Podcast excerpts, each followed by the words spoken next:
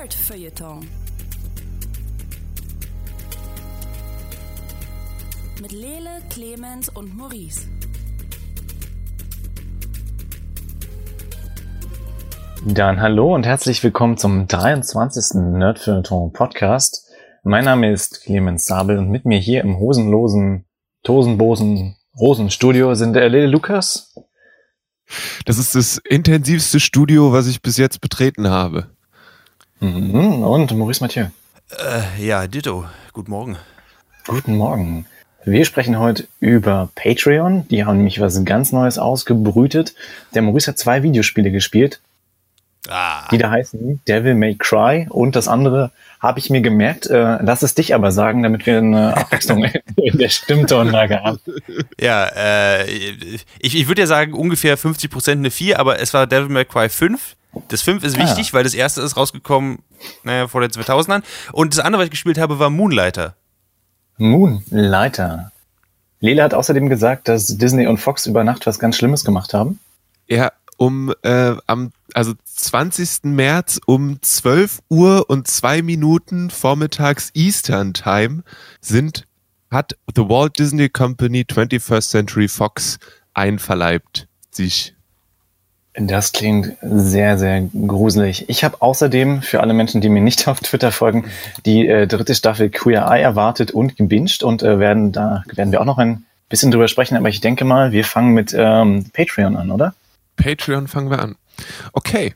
Ähm, Patreon äh, ist den meisten Menschen vielleicht bekannt als ein Service, wo ihr ähm, KünstlerInnen bei ihrer Arbeit unterstützen könnt.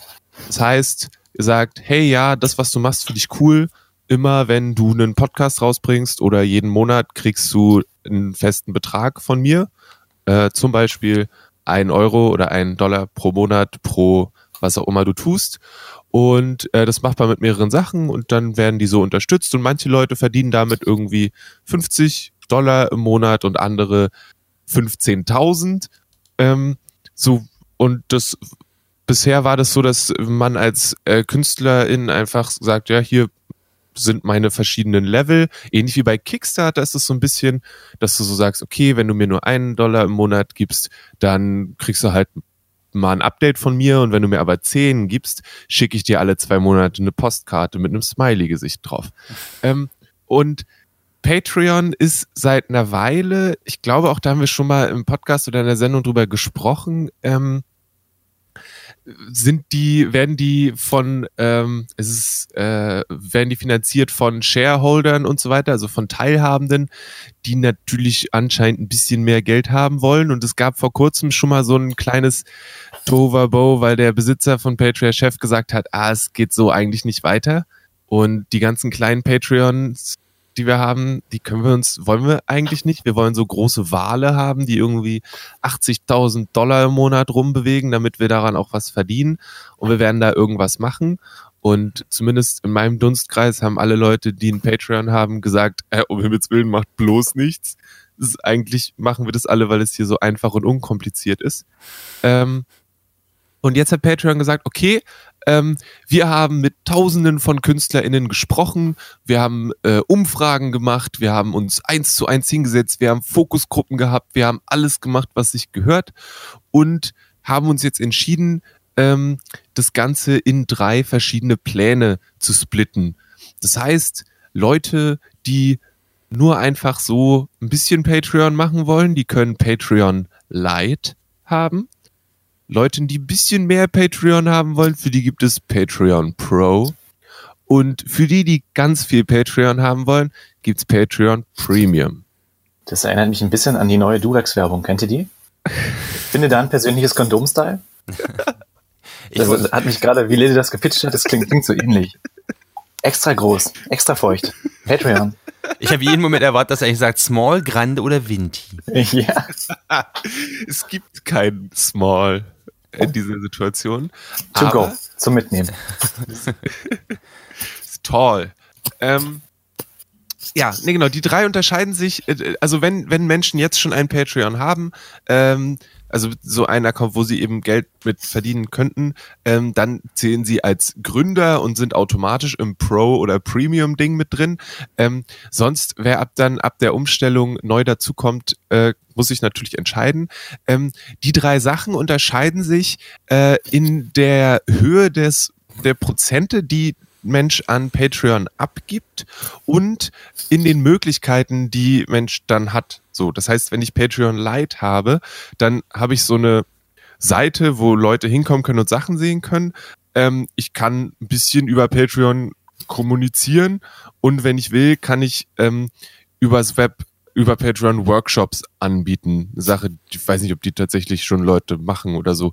Ähm, wenn ich stattdessen aber, machen wir mal den, den großen Unterschied, äh, Premium äh, nutze, dann gebe ich deutlich mehr Geld ab, ähm, muss nochmal 300 Dollar im Monat Minimum zahlen ähm, und an Patreon und ähm, kriege einen spezifischen Partnermanager. Ich kriege Merch über Patreon und Team-Accounts. Außerdem Analysen und Insights. Ich finde es immer so geil, dass Analytics hinter mehr Geld stecken. So als ob, also, naja, egal. ähm, und äh, was ich auch sehr gut finde, ist sowohl Priority Customer Support als auch Unlimited App Integration. Das klingt alles nach tollen äh, Buzzwords.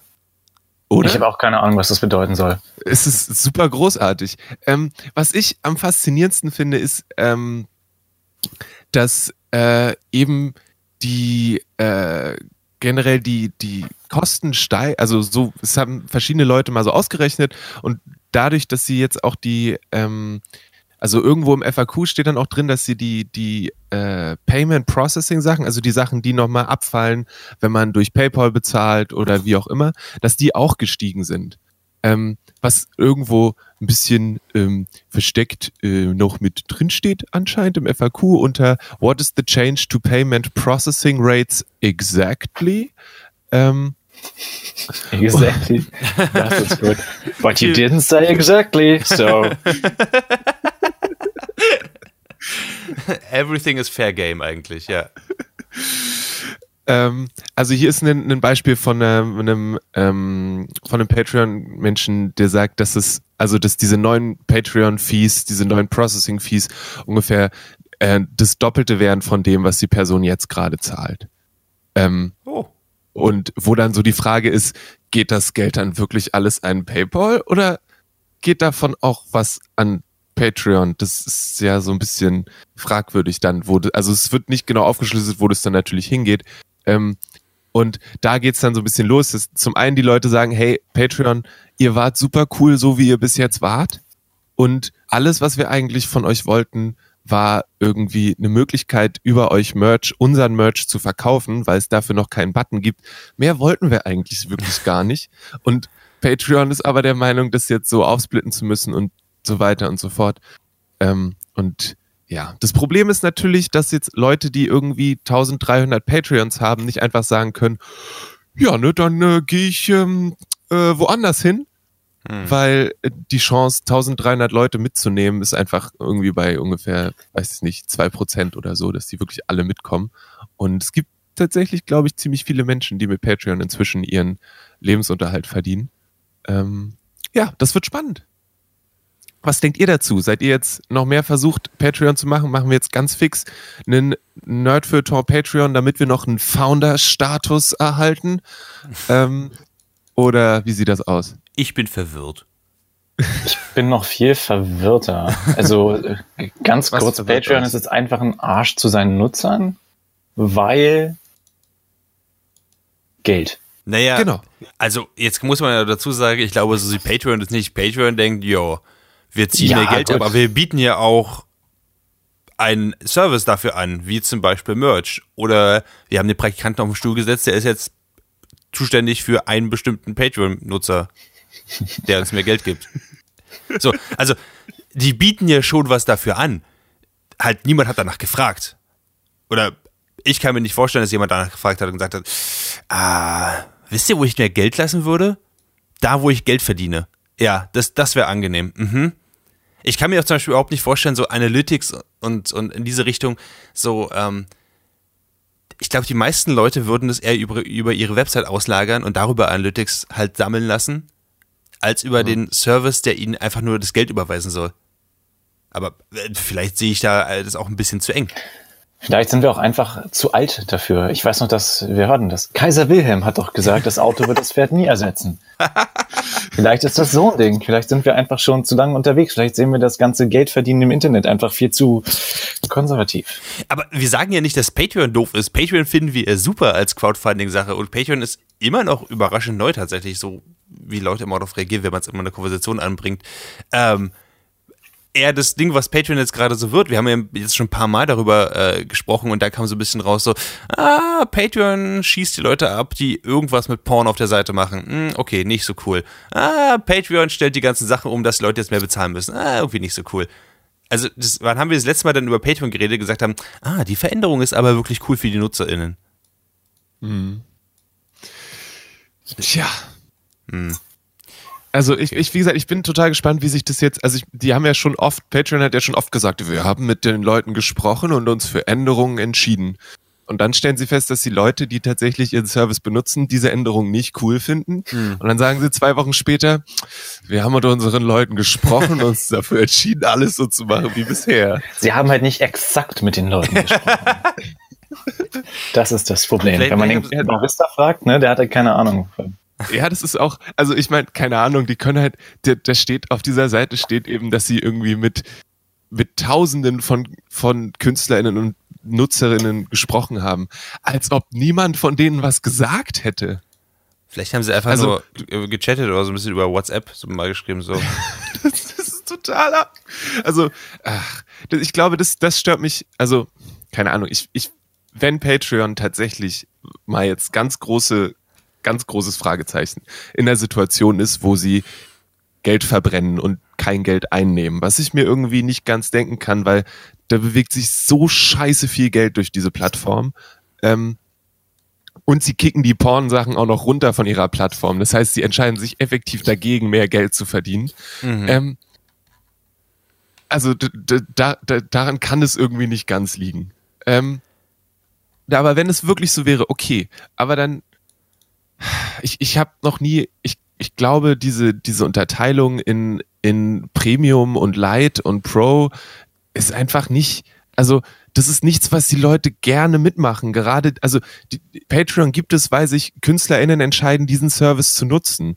Gibt es auch, weil es gibt aktuell nicht wirklich eine richtig gute Alternative. So, ähm, aber das ändert ja nichts daran, dass, dass sie abhängig sind von den Menschen, die sie jetzt unterteilen. Und, Und die von den sie in- Shareholdern. In, ja. Ich würde behaupten, dass sie eher von den NutzerInnen abhängig sind als von den Shareholdern, aber das ist nur meine, ähm, also meine moralische Einstellung. Da sieht ähm, man mal wieder, dass du keine Ahnung vom Business hast, Lele. Nur weil die Leute, die dir Geld geben, unglücklich sind, heißt es ja nicht, dass die aufhören, dir Geld zu geben. Moment, was? Hey, hey Leute, Lele hat gesagt, Patreon ist von den Nutzern abhängig. Oh Mann. Alle lachen und ich bin allein. Äh, Es ist ungefähr, es ist, es, ich, ich, ich, also ich hoffe nicht. Ich bin einfach gespannt, ob das irgendwann in diese selbe Richtung geht, dass wir in zehn Jahren darüber reden, dass äh, Patreon jetzt anfängt, äh, einfach Leute runterzukicken, die damit Geld verdienen wollen. Ähm, und dann wir so eine Tumblr-Geschichte haben. So der einzige Grund, warum es so existiert, und der wird jetzt gekillt. Ja. Naja. Also ich meine, es gibt auch, ich habe vor einer Weile mal von einem Menschen, der Gumroad entwickelt hat, das ist ähm, was ähnliches, Hm, da können Leute sich ihre eigene Store, also ihren eigenen Laden quasi aufmachen und darüber Sachen verkaufen. Und der hat auch am Anfang seine Sache so finanzieren lassen von, von eben Shareholdern und so weiter und so fort. Und wurde, war dann damit so unglücklich, dass er irgendwann über einen langen Prozess sich seine Firma zurückgekauft hat und das aktuelle Ziel ist, Gumroad Open Source zu machen und allen Leuten einfach zur Verfügung zu stellen. Ähm, ich würde sagen, Patreon, das ist immer noch ein Weg. Ähm, you can do this. Und äh, das ist auch, es fühlt sich sehr viel besser an, als sich ähm, ärgern zu lassen von diversen Menschen. Ähm, dann können die Leute nämlich auch ihre Pornos über Patreon loswerden, ohne dass es euch juckt, weil wenn das Open Source ist, dann ist es nicht mehr so sehr euers und dann müsst ihr euch da keine Gedanken drüber machen. Ähm, aber es ist nur so eine kleine Idee von, von mir, kleine Menschen hier drüben in Deutschland. Also macht euch, ähm, ja, es ist auch, ich, ich frage mich auch immer wieder, wenn, wenn sich Firmen in San Francisco niederlassen, warum sie sich dann darüber beschweren, dass plötzlich alles so viel Geld kostet. Ähm, aber hey, das bin auch nur ich. Äh, in diesem Zusammenhang, Dragon Seed Everything wird ab nächsten Monat umziehen und in San Francisco stationiert sein. Denn alle Leute sind da.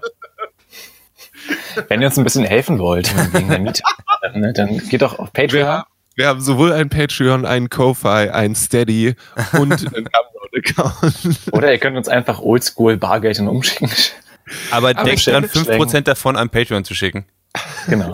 Das, das Beste ist ja irgendwie, Facebook hat ja vor zwei Wochen oder drei Wochen gesagt, ja, wir haben jetzt auch so einen Service ähm, oder das angeboten. Und Facebook hat aber gesagt, okay, wenn ihr was über unseren Service macht, kriegen wir erstens dreimal so viel Geld, wie ihr bei Patreon bezahlt. Und zweitens gehören uns all eure Dinge, die ihr macht, für immer und ewig, egal ob ihr unseren Service noch weiter benutzt oder nicht. Facebook Also- hat's verstanden, ne? Ja. Ja, Da sind wenigstens keine zweideutigen Motive dabei, ja. Da ist nichts mit exactly. das ist das Tragische an der Sache. Das ist, das ist, also ich hoffe wirklich, dass die Sachen wie Ko-Fi oder ähm, Gumroad das hinkriegen, einen, einen, eine, Kom- also diese, also was Alternatives anzubieten, was auch tatsächlich funktioniert. So, irgendjemand muss ein Tool entwickeln, wie man 1300 Patreons mitnehmen kann zum anderen Service. Aber äh, ja, mal gucken. Wir werden sehen. Aber so viel dazu. Denkt Äh, ihr auch wenn- immer, irgendjemand müsste dieses Tool entwickeln? Schade, dass ich keine Ahnung von sowas habe. Durchaus, durchaus. Hin und wieder. Ab und an. Ähm, Ja. Genau. Äh, Das war Patreon. Äh, Womit geht's denn jetzt eigentlich weiter?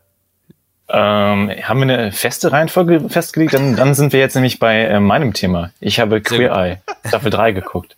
Ich habe vorher auch Staffel 1 und 2 geguckt, aber nicht letzte Woche, sondern vor Jahren, als diese rauskamen. Wisst ihr beiden denn, was das ist? Oder Du hast, ich hab, du hast es mir mal gepitcht und ich hab's vergessen.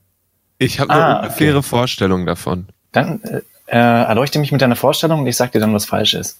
Okay, also es gibt, es gibt eine Person, die sagt, oder der wird gesagt, oft wird der Person das ja gesagt, aber die findet es auch selbst raus, dass sie irgendwie stilistisch nicht so am Start ist und ihr Leben ist auch nicht so cool und generell läuft es gerade nicht so gut.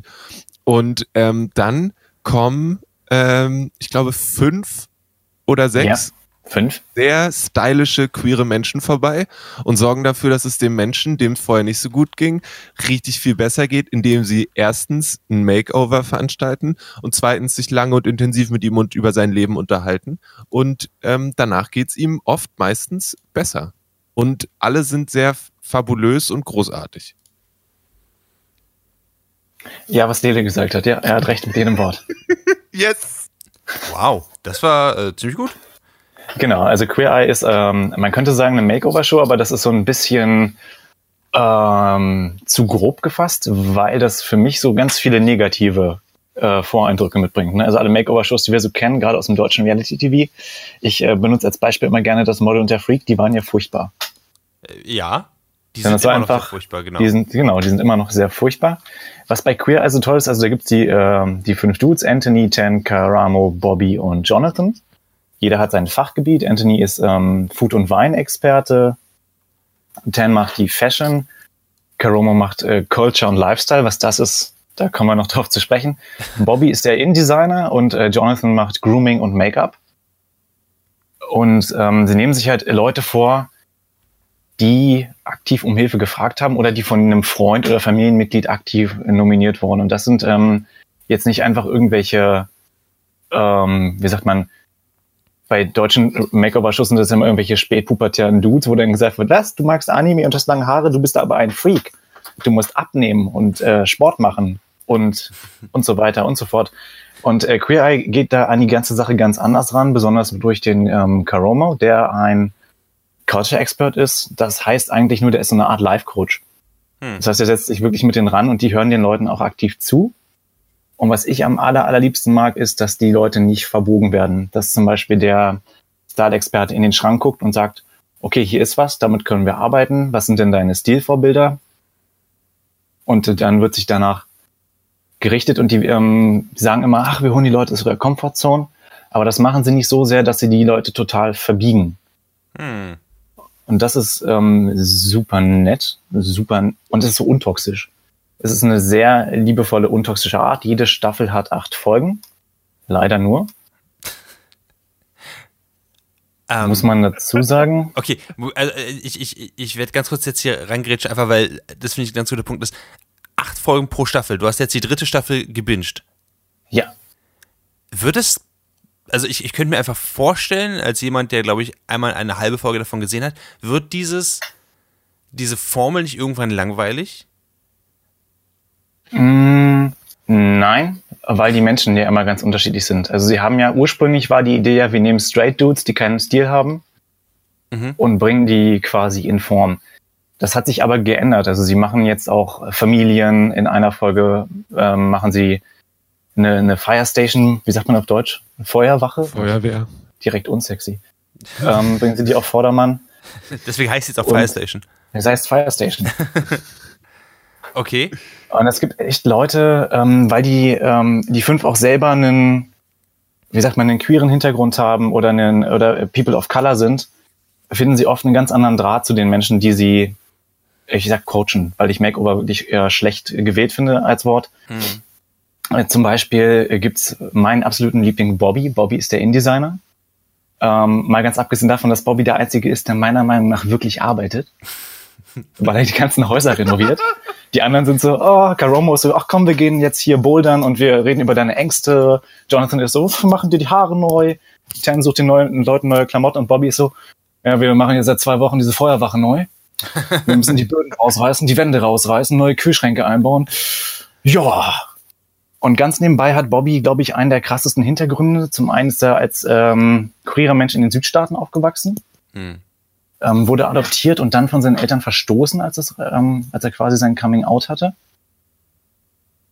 Holy shit. Oh, genau. Und ähm, dann gibt's halt in einer Folge einen, wie heißt die, die Jazz, der ist genau das gleiche passiert.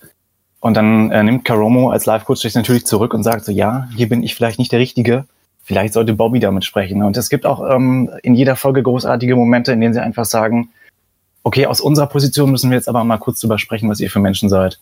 Also es gibt einen Cop zum Beispiel, der bekommt ein Makeover und sein Kollege findet es unheimlich witzig, die fünf halt ähm, anzuhalten und an den Straßenrand zu winken.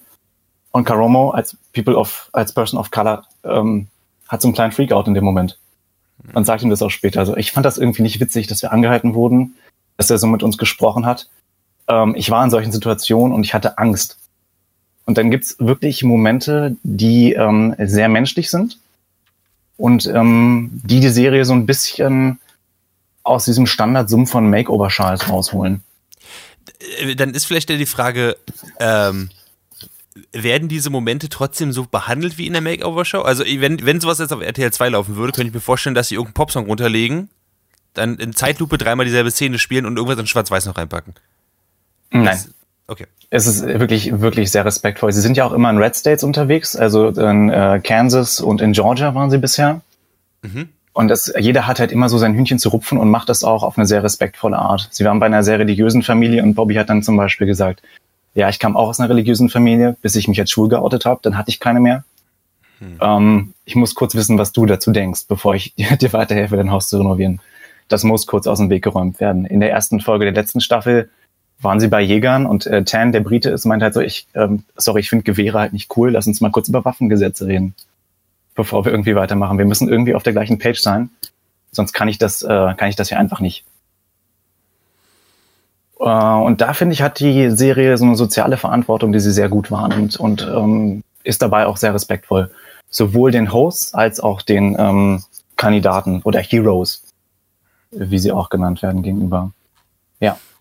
Ansonsten, wenn man nicht wirklich viel weinen möchte, sollte man die Serie nicht gucken, denn sie ist wirklich sehr emotional. Konnte ich euch dann begeistern oder ist das zu viel?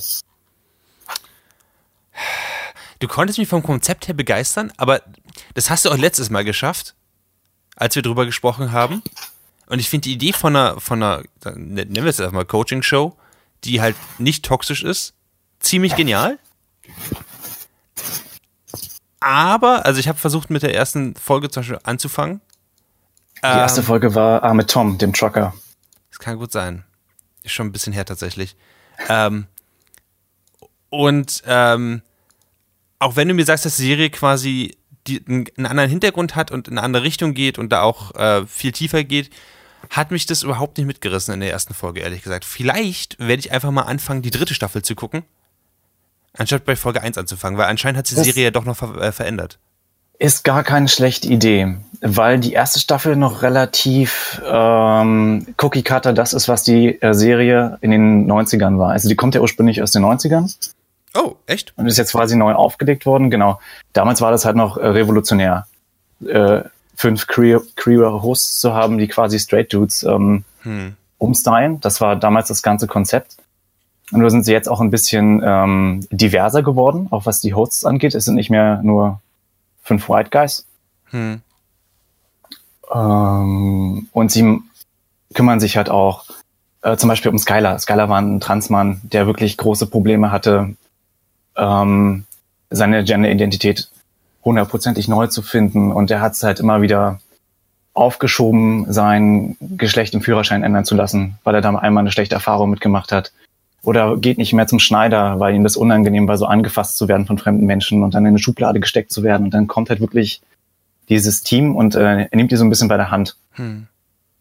Und dann ist das ganze Umstylen fast nur schönes Beiwerk. Dann werde ich vielleicht einfach mal in, in Staffel 3 reingucken, weil, also, es, es klingt, als ob das halt das, das ist, was du jetzt gerade wirklich beschreibst, dass es auch das ist, so wie, wie ich mir so eine Serie auch vorstellen würde. Ähm, ich finde es ganz spannend, ehrlich gesagt. Ich finde ich find aber auch super spannend, dass, das, ähm, dass du die Serie so hoch bewertest.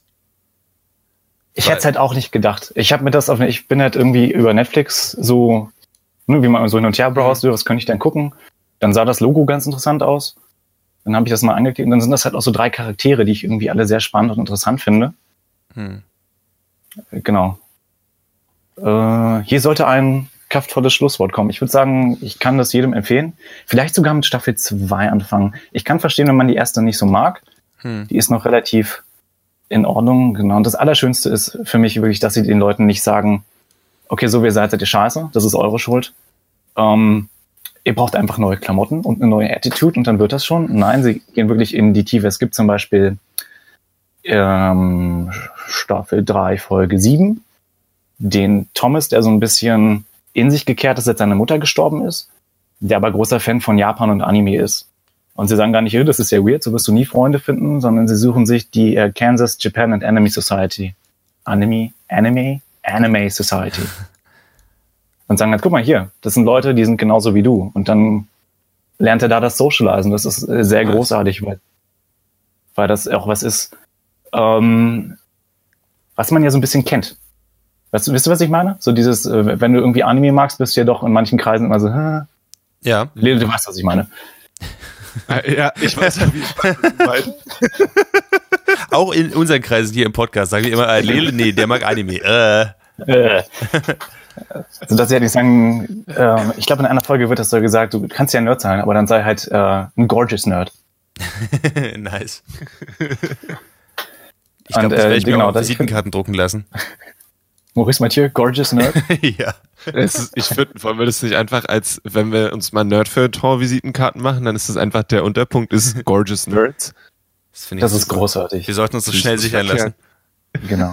Äh, damit ist auch meine kleine äh, Lobestirade auf Queer Eye schon fast wieder vorbei. Ich weiß nicht, äh, liebe ZuhörerInnen, falls ihr das mal gesehen habt oder Interesse habt, dann könnt ihr mir auch gerne auf Twitter Bescheid sagen, was ihr davon denkt. Vielleicht liege ich ja total falsch. Ich genieße das jedenfalls total und bin traurig, dass ich die acht Folgen jetzt schon wieder hinter mir habe. Guck sie nochmal. Ist nicht das Gleiche. Ist nicht das Gleiche. Ah, genau. Mr. Jackson, Mhm. ich habe äh, letzte Woche in einem ganz anderen Podcast was über ein Spiel gehört, das heißt Devil May Cry 5. Ah. Und ähm, die waren so mittel äh. Und jetzt will ich wissen, ob du das neue Spiel deines Lebens gefunden hast. Okay.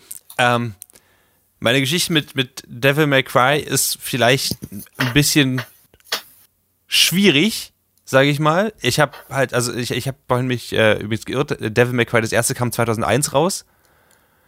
Und ähm, war damals, soweit ich weiß, noch auf der, äh, auf, auf der PlayStation 2, ähm, halt ein Spiel, wo es darum ging, dass man einen Dämonenjäger namens Dante spielt, der so ein bisschen die absolute männliche Power-Fantasy überhaupt ist. So, er trägt einen roten Ledermantel, hat ein riesiges Breitschwert, zwei Pistolen, irgendwie weiße Haare, hat immer einen coolen Spruch und frisst den ganzen Tag nur Pizza in seiner eigenen Dämonenhunter Privatdetektei. So, ähm, also viel mehr Klischees kann man nicht mehr aneinander rein, aber es, es hat auch wirklich, es hat wirklich Sinn gemacht, es hat auch Spaß gemacht sozusagen. Es wurde von ähm, Capcom und Ninja Theory rausgebracht und war deswegen sehr, sehr kombolastig. Man hat so aus der, nicht mal aus der, aus der dritten Perspektive, sondern aus festen quasi Kamerapunkten in verschiedenen Räumen dann gesehen und hat dann äh, mit seinem äh, Breitschwert irgendwelche äh, Monster in so einem alten viktorianischen Schloss halt gekillt. Das war das erste. Das war sehr, sehr stimmungsreich, so, also sehr creepy auch, aber halt auf diese, auf diese Action-Art äh, angelastet und du sollst halt möglichst viele Kombos aneinander hacken. Das hat ein sehr, sehr fluides äh, Kampfsystem gehabt. Und dann kamen die nächsten Teile, die ich alle konsequent übersprungen habe weil die einfach immer bunter geworden sind und mit mehr Neon. Ich dachte so, mh, hm, das ist vielleicht nicht mehr das Richtige. Und dann habe ich Devil May Cry 5 gespielt und dachte so, oh mein Gott, ist das geil. äh, ich könnte jetzt anfangen, also, also es ist schwierig tatsächlich bei, bei Devil May Cry ähm, 5 zu sagen, was der Plot ist, weil ich, also ich finde den Plot komplett bekloppt. Und ich glaube auch, mhm. das Spiel selber findet den Plot komplett bekloppt. Und trotzdem sagen Leute, ah, der Plot lässt einem bis zum Ende hin äh, mitraten, was passiert. Ich, es ist mir scheißegal, was passiert. Also ganz im Ernst. Äh, das dachte ich mir aber auch gerade. Ich habe das aus Neugierde gerade mal gegoogelt, was du gesagt hast. Ja. Und ähm, äh, ich will nicht oberflächlich sein, aber nach allem, was ich sehe. Es, es ist wirklich, es ist kom komplett zweitrangig. Also man spielt äh, am Anfang, äh, man wechselt sich immer ab zwischen Nero, äh, der essentiell Dante mit kurzen Haaren ist, er hat ein Breitschwert und, und Pistolen oder eine Pistole. Ähm, aber hinzu kommt auch noch, dass er, äh, dass er ein, äh, ein, eine Prothese als Arm hat, die in verschiedene andere Sachen sich verwandeln kann. Wie zum Beispiel, er hat eine Prothese, wo er so eine Art Drill hat und sich durch die Gegner durch, durchschießt. Er hat eine Prothese, die eher so was wie eine Bombe ist. Eine Prothese, die aussieht wie der Mega Man Blaster. So, also, ähm, diese Sache gibt's. Auf der anderen Seite gibt's wie wie es praktisch, ähm, ich überlege gerade, wie ich das möglichst treffend beschreiben kann. Er sieht aus wie so ein Stage Magician. Er hat einfach so einen langen Ledercoat ohne Ärmel, kein Shirt drunter, because that's how he rolls. Oh, ja, äh, sehen, er sieht aus wie Chris Angel. Er sieht aus wie Chris Angel. Und das ist auch sein Stick. Er, er, er, er summont einfach irgendwelche Biester, die für ihn kämpfen. Er hat einmal so, so eine Art Donnervogel, der für ihn kämpft. Und auf der anderen Seite hat er einen Panther, der äh, Tentakel aus sich raussprießen lässt. Und ein riesiges Monster, das er Nightmare nennt, was wie ein Komet vom Himmel fällt. Das ist alles super cool, ähm, weil er nicht selber kämpft, sondern er steht einfach nur hinten und du meshst einfach auf deinem Button rum, während die Tiere einfach alles für dich machen. ist, ist das wirklich cool oder ist es nicht eher ein bisschen langweilig, weil du im Rest des Spiels tatsächlich was machen musst und plötzlich eigentlich nur noch zwei Buttons drückst? Äh, nee, weil die ganzen Kombos funktionieren auch mit diesen Tieren. Das ist halt das Interessante daran. Also, ähm, das Problem, was die anderen Devil May Cry Spiele, die ich auch angespielt habe, so ein bisschen hatten. Ich habe auch zum Beispiel, ich habe DMC habe ich auch durchgespielt. Das war jetzt jetzt werden wir verwirrend. Ähm, vor, ich glaube, fünf Jahren hat sich Capcom gedacht, es wäre eine super Idee, wenn wir einfach die Devil May Cry Serie, die alle mögen, einfach mal komplett rebooten und Sachen einbauen, die keiner mag. Ähm, das Ganze haben sie dann, das kam nach so Devil, wie Patreon. So wie Patreon. Das kam nach Devil May Cry. So wie Star Wars. oh. Das, es, es kam quasi nach Devil May Cry 4 raus. Das haben sie dann nicht Devil May Cry 5 genannt, sondern Devil, äh, DMC Devil May Cry, also Devil May Cry Doppelpunkt Devil May Cry sozusagen. Also schon ein bekloppter Name. Ähm, das Spiel habe ich trotzdem irgendwie gemocht hatte aber das Problem, dass es echt eintönig wurde, weil du hast halt über die Zeit mehr und mehr Upgrades bekommen und dein Charakter, der, der Kampfstil hat sich nicht wirklich krass geändert. So, das war das, war das Hauptproblem daran. Ähm, und jetzt haben sie mit Devil May Cry 5 erstmal so getan, als würde es den Reboot gar nicht geben, was clever ist. Classic. Ähm, und haben es jetzt so gemacht, dass du von Anfang an eigentlich schon fast Zugang, fast Zugang zu allen Sachen hast, die du haben möchtest, aber immer zwischen den Missionen, zwischen den Charakteren hin und her wechselst. Und die Kampfsysteme sind so gleich in der Art, wie, die, äh, wie du die Buttons drückst, aber so unterschiedlich in der Art, wie sie ausgeführt werden, dass es einfach echt spannend ist. Es ist wirklich, es macht, es macht total Spaß mit, ähm, mit wie einfach da durchzugehen, weil der Charakter von wie selber, dieser Chris Angel-Type, ähm, ist an sich super schwach. Der ist äh, extrem geschwächt ähm, und kann selber gar nicht so viel Hits aushalten und du musst deinen, den, den Hauptkörper quasi die ganze Zeit schützen mit Ausweichen und gleichzeitig aber Kombos ausführen mit diesen Tieren. Ähm, und das ist echt spannend. Hinzu kommt halt, dass du dieses typische, du bist in der postapokalyptischen Welt, ähm, so, da sind irgendwo Ruinen, wo du durchläufst und überall kommen halt irgendwelche geil designten Dämonen auf dich zu. Und das macht irgendwie wirklich Spaß. Hinzu Wie sieht denn so ein geil designter Dämon aus? Jetzt mal. Ähm, also die normalen Viecher sehen dann so aus wie zum Beispiel riesige Fliegen, die einfach hyperrealistisch dargestellt sind. Ähm, die sind nicht so spannend. Es gibt aber zum Beispiel auch äh, einen, so ein, so ein Mini-Boss war so eine Art dämonischer Engel, der gleichzeitig Laserstrahlen aus den Flügeln verschießt und nur die untere Hälfte des Gesichts ist da und die obere Hälfte des Gesichts sind quasi Hände, die ineinander greifen. Es sieht so ein bisschen aus, also ich würde mir vorstellen, dass Guillermo del Toro sowas entwickeln würde, aber nicht ganz so whimsical. Ähm, einer der, der Hauptdämonen, ich gehe jetzt doch mal kurz auf die Story ein, ist zum Beispiel ähm, einfach so ein Dude, der ganz viele Augen auf dem Körper hat und sonst so ein bisschen aussieht, als würde er von Wurzeln überwachsen worden sein. Pretty standard, aber äh, das Interessante daran ist so ein bisschen, dass er in so einer Art Weltenbaum ist. Ähm, und dieser Weltenbaum irgendwie ganz viel Blut abzapft und je mehr Blut er bekommt, desto mehr, desto stärker wird er. Irgendwie sowas. Bekloppte Story, wie gesagt. Ähm, und das Hauptding war eigentlich, dass Dante früher äh, beauftragt worden ist, dieses Ding kaputt zu machen. Und Nero und Vi waren einfach auch mit dabei. Und die haben alle richtig auf die Fresse bekommen. Und dann dealst du eigentlich mit diesem Aftermath, so einen Monat später, was eigentlich passiert, nachdem das Ganze, äh, nachdem alle besiegt worden sind und die Welt quasi zugrunde gegangen ist. Ähm, und versuchst immer noch diesen Dämon zu besiegen. Das ist, das ist so das Hauptding. An einem Punkt, ich komme in milde Spoiler-Theorie, aber ich glaube, das ist jetzt nicht also ich, ich glaube, jeder, der irgendwie einen Trailer dazu gesehen hat, weiß das. Äh, kommst du auch dazu, Dante zu spielen? Der nochmal sich komplett anders spielt, weil er teilweise auch ein, natürlich ein Schwert hat, aber auch zum Beispiel einfach so eine, so eine Kampfgauntlets und einfach Leute zu Boden prügelt. Und jetzt ganz dezent zwei Hälften von einem Motorrad, die sich in Kreissägen verwandeln. Because why not?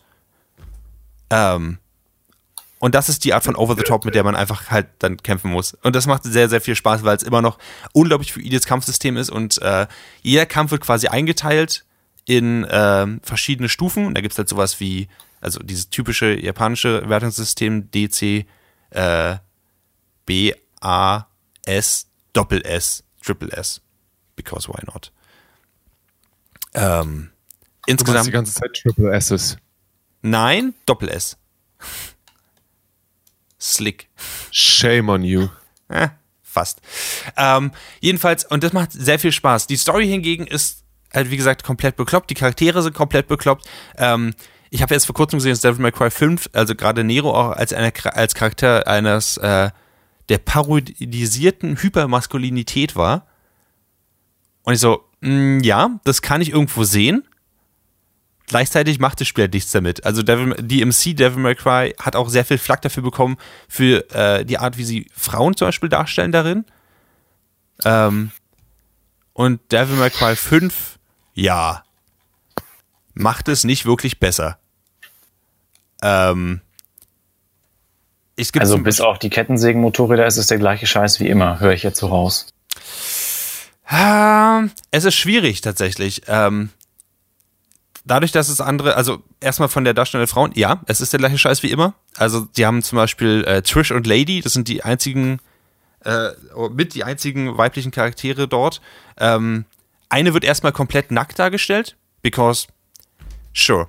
Äh, und aus dem Dämon rausgezogen, wo wir dieses typische wieder, hey, die Frau muss erstmal befreit werden, aber sie muss auch quasi davon befreit werden, dass sie gebrainwashed ist, indem man ihr ein Schwert durch die Brust rammt. Super. Ähm, und dann sind die aber auch, äh, haben sie diese typische Lederkluft an und werden aber sofort zur Seite gehauen und äh, wird gesagt, hey, das sind die stärksten Frauen, die ich kenne und du hast sie gerade besiegt. Ich kenne nur einen anderen Typen, der das kann. Ich denke mir so, hm, das ist kein guter Dialog, das ist sogar ziemlich scheiße. Und das ist die Art, wie halt, äh, wie die Story halt umgeht. Deswegen habe ich mich entschieden, die Story zu ignorieren, auch die Charaktere alle scheiße zu finden. Ähm, und seitdem geht es mir ziemlich gut damit. Ansonsten, was das Gameplay angeht, es ist ein ziemlich geiles Gameplay. Es macht einfach, es macht sehr viel Spaß. Die Kombos machen sehr viel Spaß, die Charaktere fühlen sich alle unterschiedlich an. Ähm, und das Setting, also die, die Grafik, wenn man so bezeichnen kann, ist auch relativ nett gewählt. Ich, ich mag's. Double Thumbs up. Ein Okay. Thumbs down. Gut.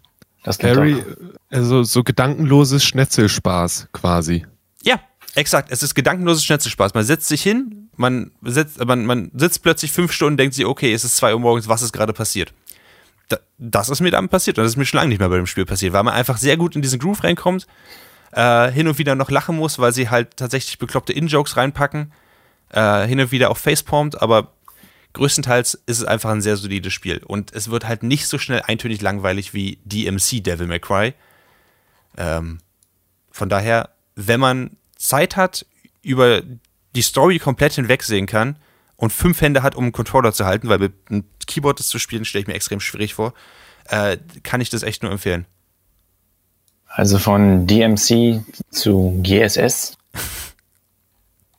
Was hast du denn noch gespielt, was dir Spaß gemacht hat? Oh, ähm, jetzt kommt das andere Ding. Das ist ein Spiel, was ich mir eigentlich nur geholt habe, um die Ladezeit von, von Devil May Cry 5 zu überbrücken, bis die 40 Gigabyte runtergeladen sind. Ähm, ich habe mir Moonlighter geholt.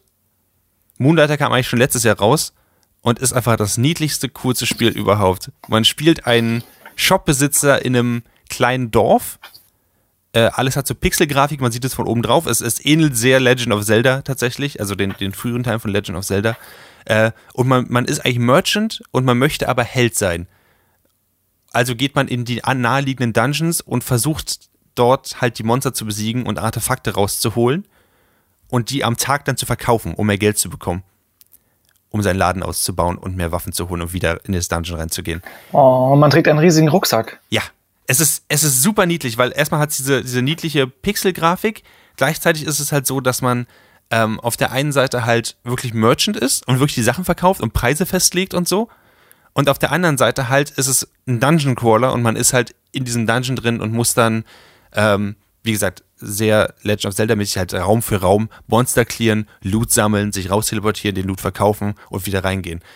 Ähm, ein Spiel, was ich gedacht habe, also was ich schon eine Weile auf meiner Liste hatte, was ich gedacht habe, was ich so für ein, zwei Stunden spiele, ähm, das Spiel habe ich tatsächlich mir installiert, während halt Devil May Cry 5 runtergeladen hat. Und als Devil May Cry 5 fertig war, habe ich trotzdem noch, glaube ich, vier oder fünf Stunden rangehangen mit dem Spielen, weil es einfach so Spaß gemacht hat und ich keine Lust hatte, damit aufzuhören. Ähm, und immer noch juckt mich, großartig. Es, es juckt mich immer noch in den Fingern. Es ist halt, es ist sowas, wo man dann feststellt, was mache ich hier eigentlich? Äh, so ähnlich wie wenn man Sims spielt, dass man irgendwann merkt, okay, ich habe meinen gesamten eigenen Tagesablauf nachgebaut, nur dass ich ihn nicht wirklich mache, sondern ich mache ihn nur digital. Und so ähnlich ist es da auch. So, was mache ich jetzt eigentlich gerade?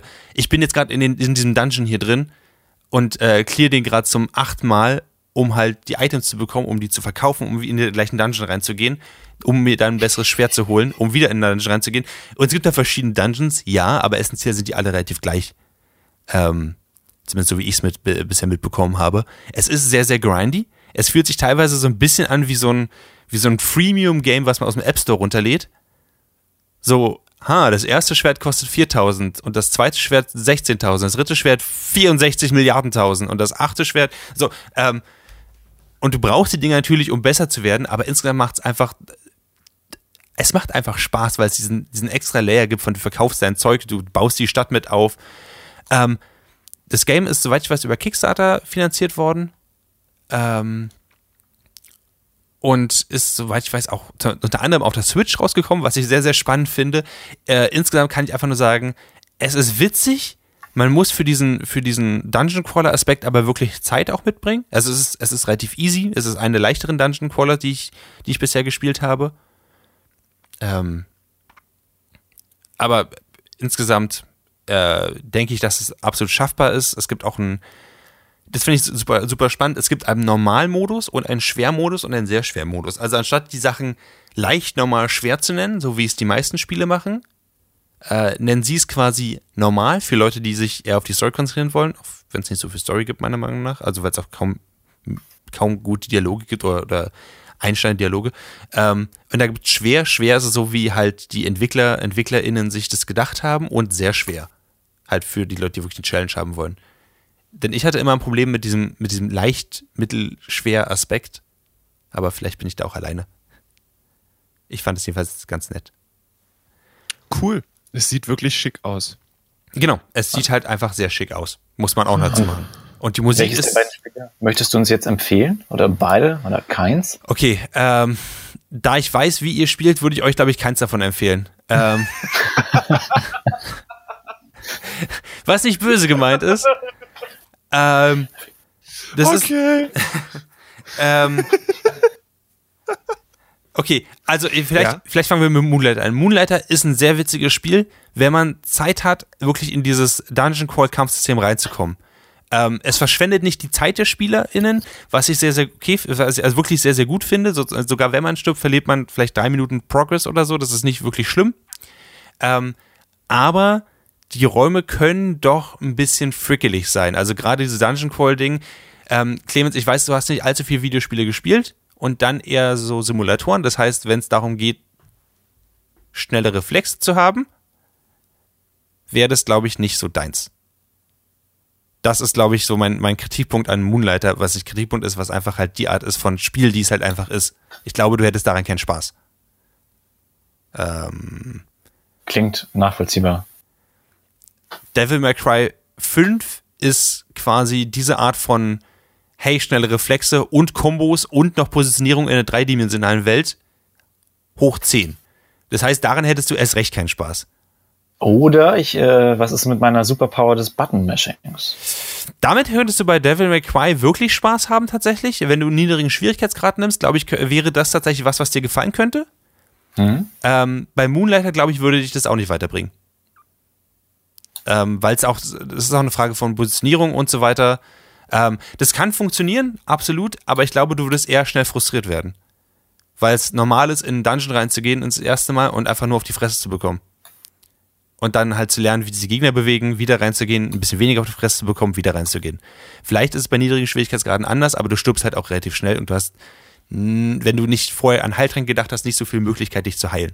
Bei Devil May Cry 5 ist es so, du rennst halt rein, du hast, ich glaube, alle 10 Minuten maximal einen Speicherpunkt.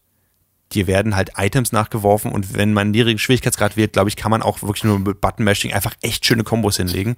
Äh, sie bieten sogar einen Assist-Modus an bei Devil May Cry 5, der heißt, hey, du willst keine Kombos lernen, sondern einfach nur hübsche Kombos machen, dann wähl diesen Modus aus und wir machen das Zeug für dich. Und ich weiß nicht, was da passiert. Ich nehme an, man kann es einfach zurücksetzen, in die Kontrollseite legen und einfach zugucken, wie die Leute geile Sachen machen. So eine Art Autopilot fürs Spiel? So eine Art Autopilot für Spiel quasi. Ja. Das ist großartig. Dann muss ich mir nämlich nicht mehr die ganzen äh, Let's Plays angucken, sondern kann Und- quasi selbst zugucken, wie das Spiel für mich gespielt wird. Ja, aber gleichzeitig kommen halt diese großen, diese großen Buchstaben, Savage, ähm, Apocalyptic Nice. und so. Und das macht, das boostet einen doch sehr. Das zieht einen sehr in dieses, in diese Selbstparodie des Spiels mit hin, dass es halt dieses actiongeladene, auf neun gedrehte äh, Testosteron-Ding ist. Ähm, und ich glaube, damit könntest du sogar Spaß haben und ich glaube, du könntest auch einige der, der Welten wirklich sehr appreciaten, weil die, die sind teilweise sehr hübsch gemacht, teilweise auch nicht so, aber teilweise sind sie einfach sind sehr hübsche Gegenden. Lele, du kannst nichts davon spielen. Oh doch, Moment, doch, du kannst Moonlighter spielen. Das ist auf Mac rausgekommen. Herzlichen Glückwunsch. Ich kann hoffen, Moonlighter spielen zu können. Kannst du? Ich, ich finde, mit dem Controller macht es mehr, macht's mehr Spaß, aber ähm, ich glaube, das ist auch was, was man mit der Tastatur spielen könnte. Also Lele, dir würde ich eher Moonlighter empfehlen. Clemens, dir würde ich eher Devil May Cry 5 äh, empfehlen mit sämtlichen äh, Goodies und, und äh, Automatismen einfach angestellt und dann einfach deinen Kopf über die Tastatur rollen. Das ist sehr entspannt und das kann ich jedem nur empfehlen. Kein Wunder, dass Katzen das ständig machen. Miau. ähm, da haben wir alle Themen durch, oder? Äh, Das ist ja krass.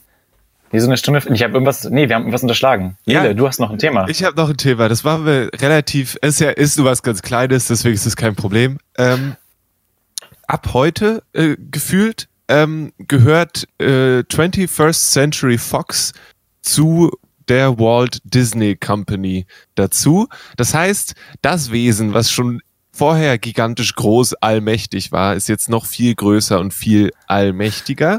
Ähm, das ist, müssen wir uns, also ich, es ist so schwierig, da nicht, es ist so, so gigantisch und ähm, gruselig auch, weil ähm, Disney ja schon, schon vorher eine, eine supermächtige Firma war, ist und jetzt einfach nur noch größer und mächtiger ist. Ähm, da gehört jetzt Hulu dazu, alles, was 21st Century Fox sonst so gemacht hat, gehört da jetzt mit dazu. Ähm, interessanterweise sind die Sachen wie Fox News und so. Ich habe erst gedacht, wie jetzt, jetzt gehört Fox News auch zu Disney. Das wäre irgendwie, das, das wäre wirklich spannend. Ähm, Fox News hat sich zusammen mit dieser Art von Sachen zur Seite gelegt und ist jetzt die Fox Corporation. Ähm, die sind jetzt also ihr eigenes Biest. Ah, Ähm, das hätte mich jetzt nämlich gewundert. ich hätte es auch lustig gefunden, wenn Mickey Mouse Werbung für Fox News macht. Aber That's Mr. Bill O'Reilly. Ähm, genau. Und äh, das bedeutet jetzt einfach, dass in ungefähr gefühlt, sagen wir, mh, zwei Jahren ähm, wahrscheinlich äh, Disney auch noch Netflix aufkauft und ähm, dann die Sache mit der diversen, äh, mit der vielfältigen Mediengestaltung oder verschiedenen Firmen, die tatsächlich Filme anbieten, absolut vorbei ist. Ähm, ja, Äh, immer so kulturpessimistisch. Entschuldigung, drei Jahre. Tut mir leid. Auf der anderen Seite, äh, X-Men und X-Men und Deadpool. Avengers. ja, X-Men und Deadpool sind jetzt, äh, sind jetzt Disney-Marvel-Sachen wieder. Ja. Weil die, ja, okay, das heißt, die Hoffnung besteht, dass wir nicht nochmal ein X-Men Apocalypse kriegen oder dass X-Men Apocalypse auf die Avengers trifft. Ähm, was auch durchaus interessant werden Wir können jetzt könnte. aber einfach sehen, wie Deadpool einfach mal auf Tor trifft und den Hammer aufhebt. Und darauf habe ich am meisten Bock, ehrlich gesagt. Also, ja, das ist schlimm für die freie Welt und das ist schlimm für den freien Ma Ja, I guess. Aber auf der anderen Seite können wir sehen, wie ein Charakter mit einem anderen Charakter interagiert. Und äh, ich denke, das wird ziemlich cool. Das hoffen wir zumindest. Stell dir das Potenzial der Versus-Filme vor, Lene. Iron Man versus Wolverine. Oh fuck. dann Nur noch Versus-Filme. Der Hulk versus Homer Simpson. Alles möglich. Ah, vielleicht machen sie dann endlich World War Hulk. So Bestimmt. richtig. Ich nehme auch Dann- an, dass sie jetzt ernsthafte und, äh, und äh, speziellere Sachen machen. Nicht für die Masse, sondern einfach mal für, für so Nischen-Audiences. So kleine äh, schwarz-weiß Arthouse-Filme. Le Wolverine.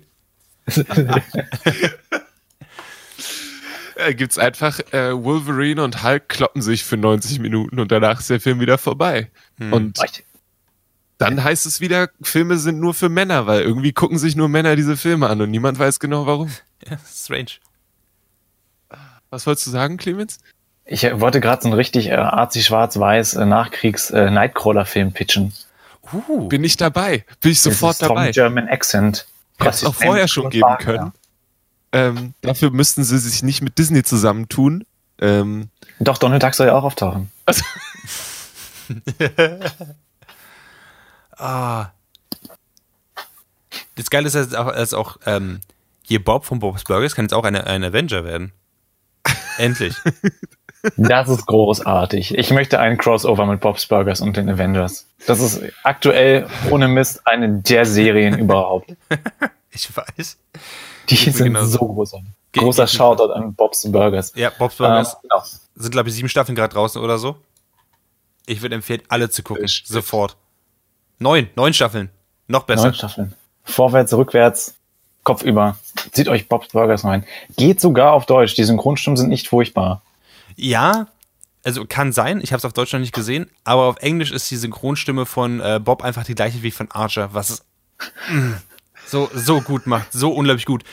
Und die Synchronstimme von, ähm, ah, wie heißt sie? Äh, Louise ist die von Mabel.